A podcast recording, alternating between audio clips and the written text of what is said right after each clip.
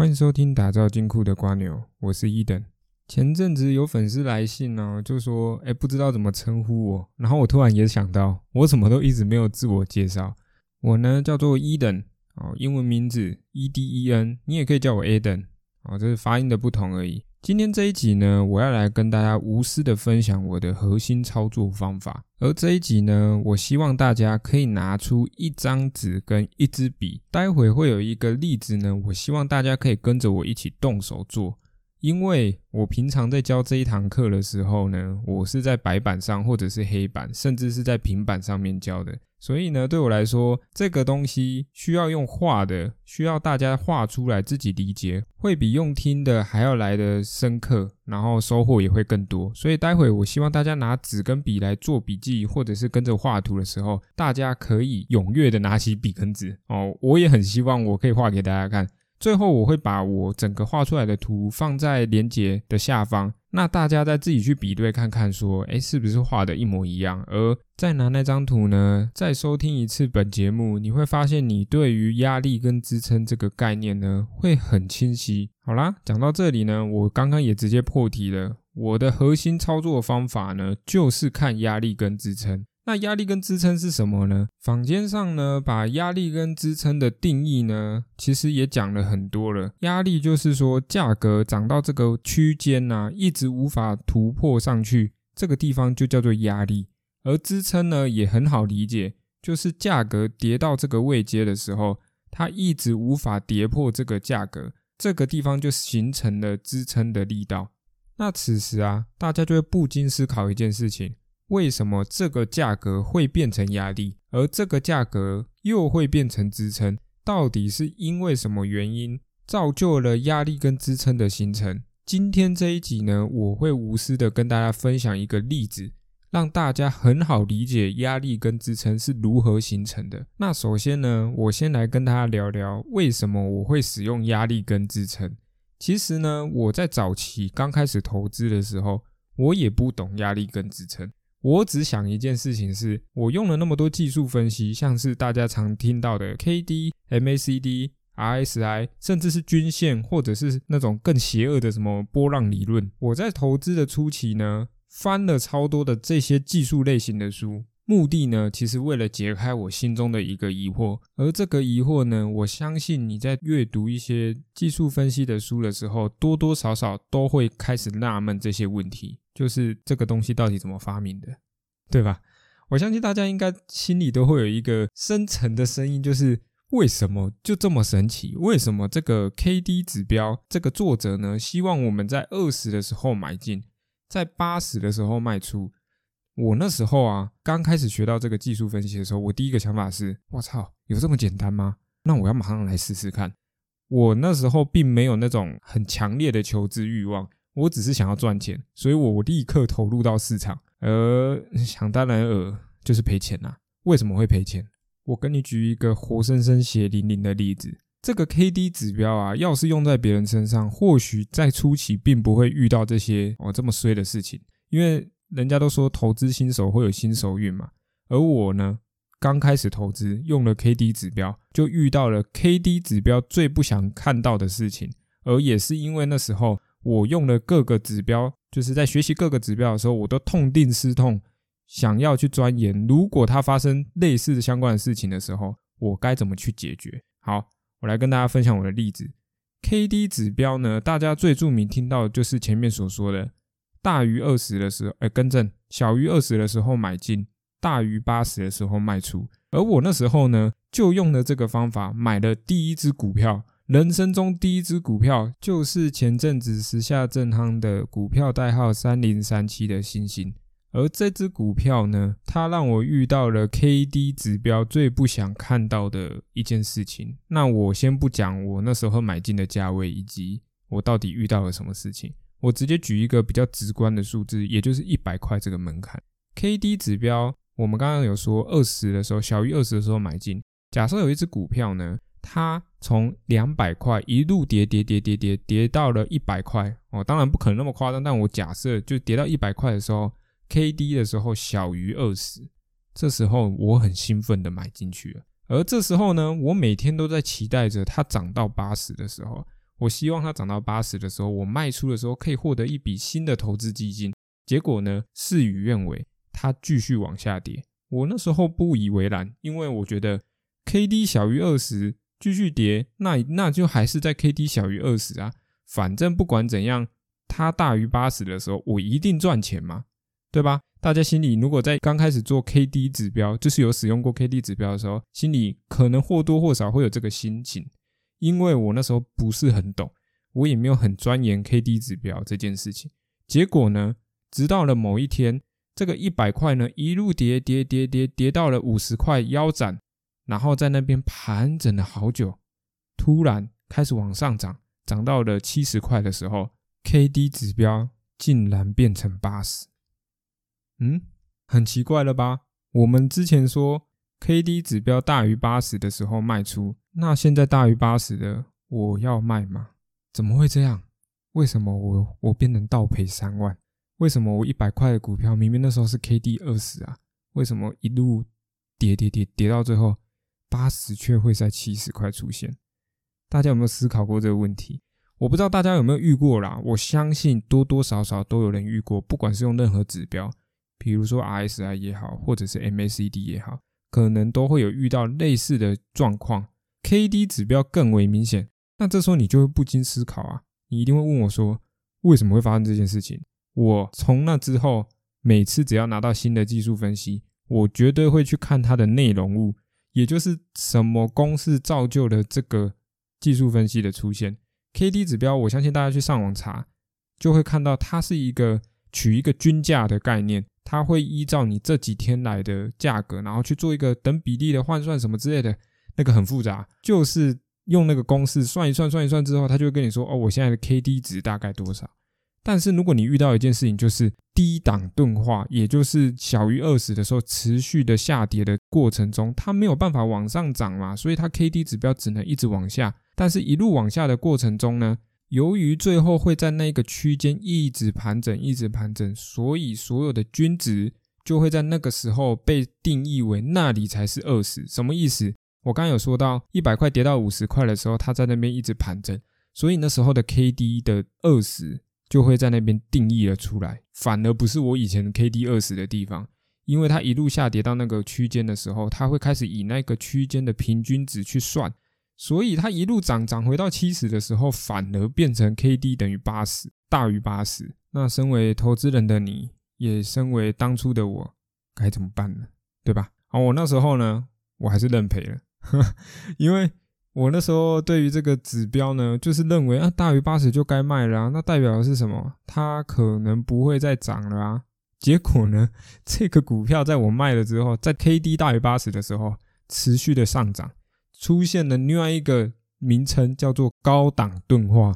哇，我人生中第一只股票让我遇到了低档钝化，又让我遇到了高档钝化，意思就是喋喋不休啊，跟一直涨，一直涨。一飞冲天，让我看到了这个 K D 指标对我的考验呢。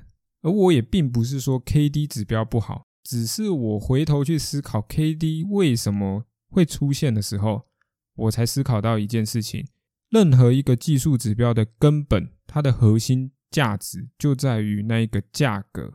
这个股票商品的价格的波动，会确确实实的影响任何一个技术分析，对吧？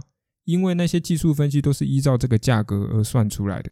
那我从那一天起，我突然想到了一件事情，也不是从那一天啊，就是学了各个技术指标之后，我突然思考到一件事情：那为何我不看价格就好？那商品价格的涨与跌又是怎么来的呢？不外乎就是资金加信心，对吧？有在看这个相关伟人的投资伟人的传记，就会有听过这句话：股票的上涨与下跌就是来自于。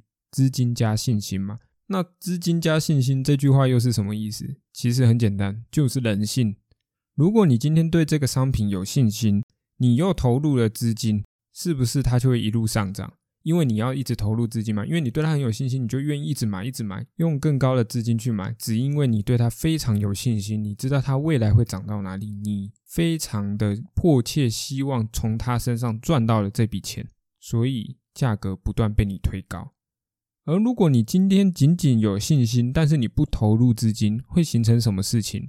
就是它会一直盘整，没有一个新的活水，没有新的资金一直注入的时候，它就会一直在那边盘整，就像是最近的什么电子股，没有资金进来，资金跑去哪里了？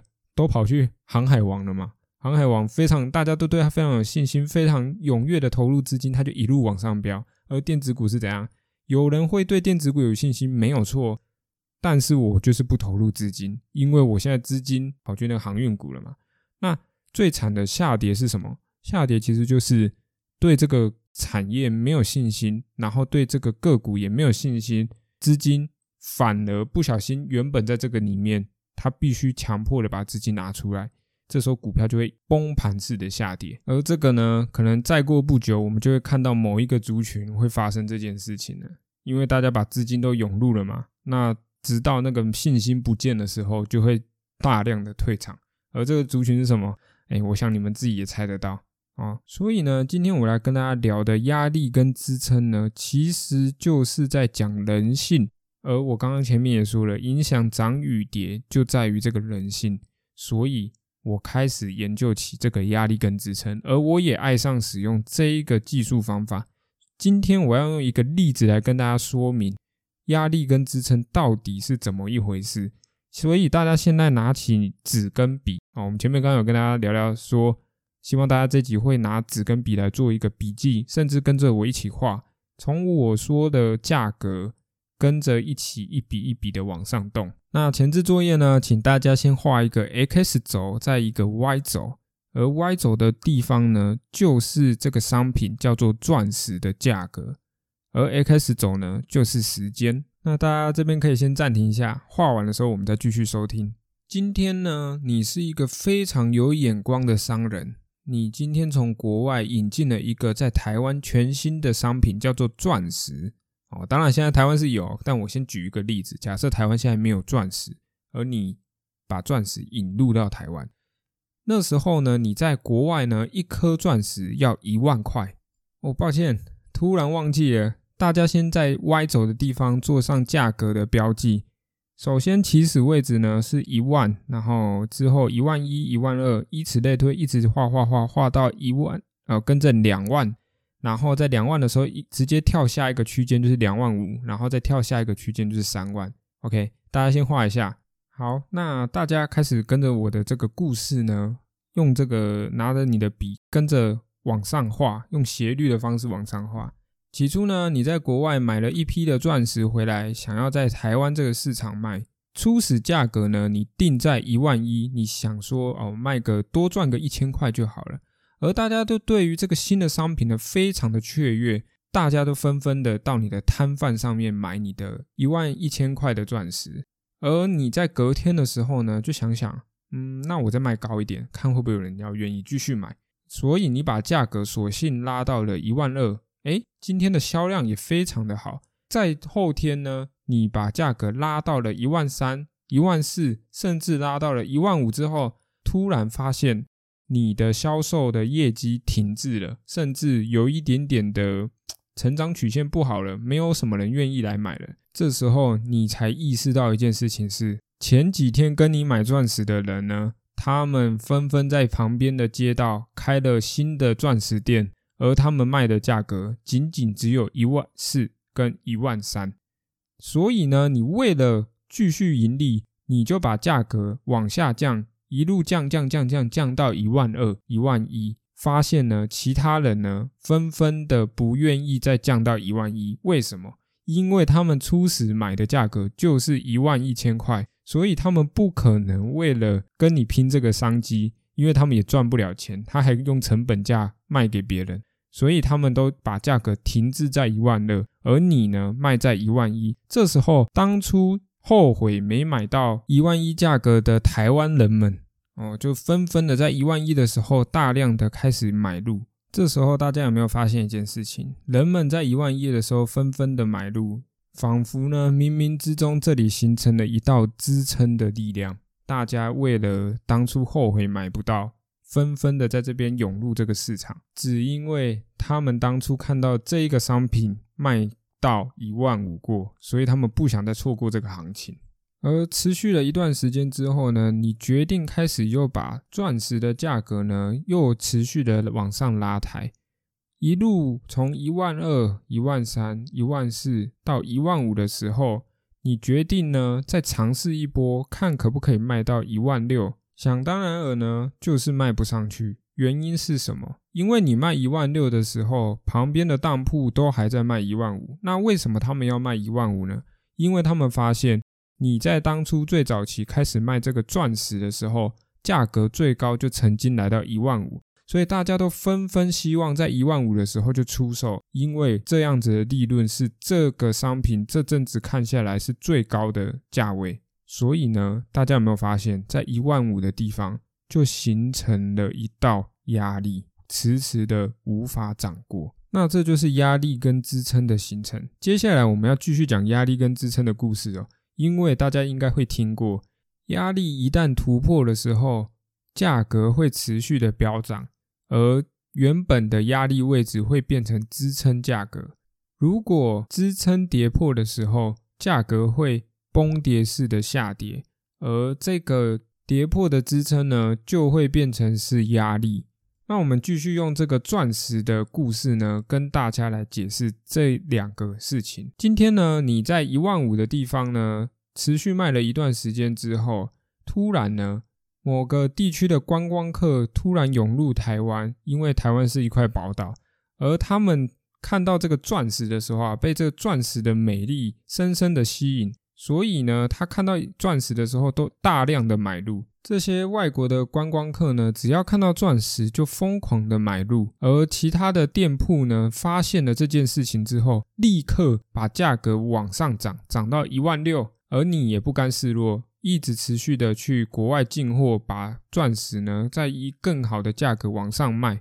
这时候，我们钻石的价格呢，来到了破天荒的两万五，以一个垂直的线型一直往上飙升，而最终呢。我们在三万块的时候卖到了钻石的最高天价。突然有一天呢，隔壁的钻石店的商人发现到了你进货的秘密，因此呢，他也开始向国外进货钻石。他们也以最低成本一万块买入了很多的钻石。但是呢，国外游客就这么多，你的钻石越买越多，每一个人都从国外开始进货的时候。供需需求不平等的，所以有一些商人，他们害怕自己的商品卖不完，怕自己的商品停滞，因此开始降价，一路的降，一路的降，每一个人都害怕，一路的降，降到一万五的时候，突然这一个位阶又形成了一道支撑。原因是什么？因为有很多人